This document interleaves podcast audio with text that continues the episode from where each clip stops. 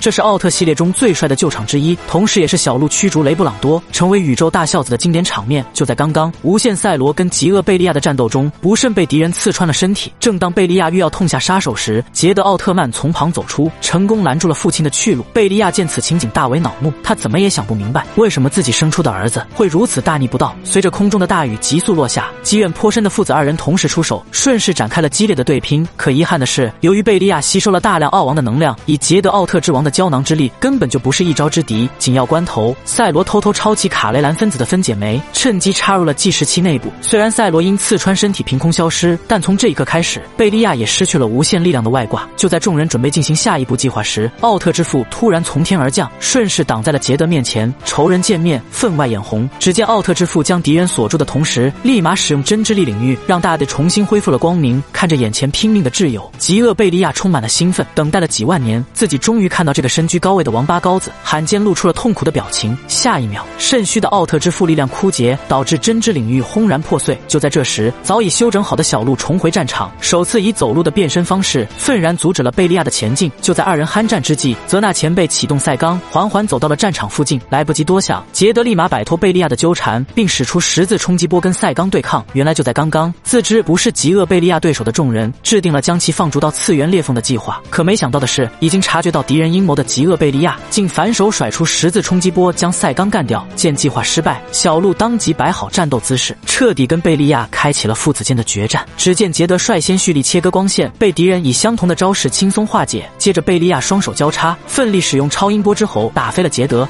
我是你的父亲，你是超越不了我的，放弃吧，我绝不会放弃。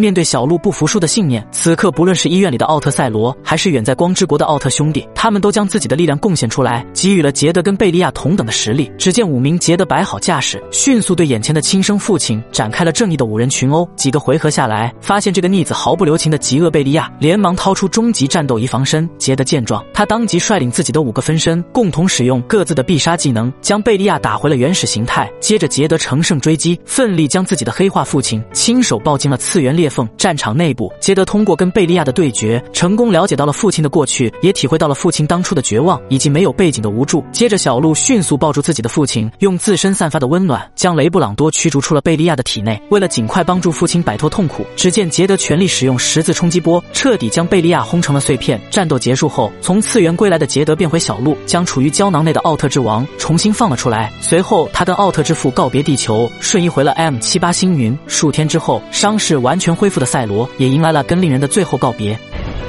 再见了，拜拜。好了，就到这里，关注我，带你速看更多奥特曼。